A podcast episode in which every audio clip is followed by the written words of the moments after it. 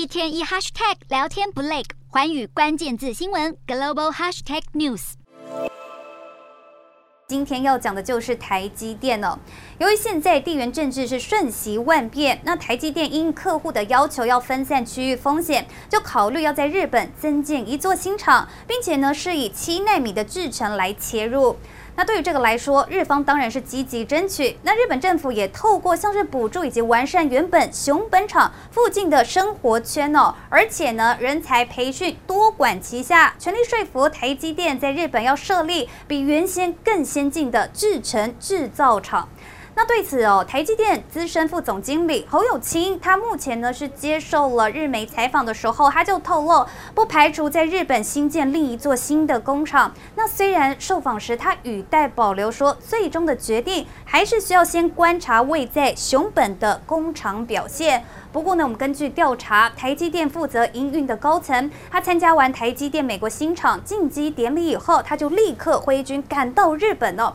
并且是拜会相关的材料和设备的供应商。那紧接着，台积电最大的客户苹果执行长库克，他也飞往日本参观台积电熊本厂。那台积电在日增建第二座新厂，选定切入的就是七奈米厂。那非常巧的是，因为台积电他才宣布高雄的七奈米厂要延后哦，因此。这就引发大家的联想：台积电是否要把七纳米从高雄转战到日本呢？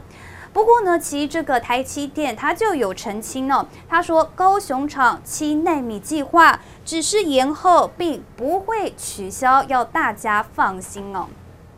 那对于台积电来说，最近的大消息就是赴美国亚利桑那州设厂。不过呢，在美国设厂真的有这么容易吗？当然没有，因为呢，台积电亚利桑那州厂成本是比台湾高五成哦。而且呢，这种亚洲管理其实并不适用在美国。有一位来台受训的美籍工程师，他就在人力资源网爆料，他说啊，每天工作至少要十小时起，实际上可能会超过十二小时。而且除了加班以外，像是轮轮值夜班呐、周末班待命都要，而且真的是相当的辛苦。那当然抱怨的也不只是美国人，台湾的工程师外派到美国厂工作，就表示虽然这个年薪是有所提升，但是呢，待遇跟福利还是比不上美籍的员工。那到底在美国台积电的薪水是多少？大家就很好奇。那根据这个日经亚洲评论，他们就说台积电美国工程师年薪平均约十一点八万美元，大约是新台币三百百六十一万哦。